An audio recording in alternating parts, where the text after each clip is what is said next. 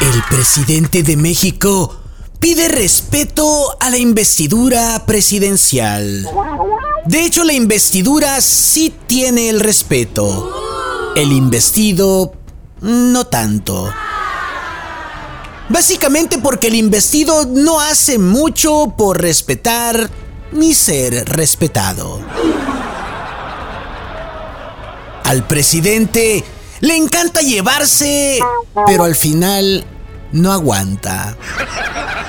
Hace un par de semanas hasta lloró. Exige respeto para la investidura presidencial a la que él mismo le falta al respeto. La investidura que López Obrador no respetó precisamente cuando él no era presidente. Cállese, ciudadano presidente. Cállate, chachalaca. Ahora le dicen chillón y llora.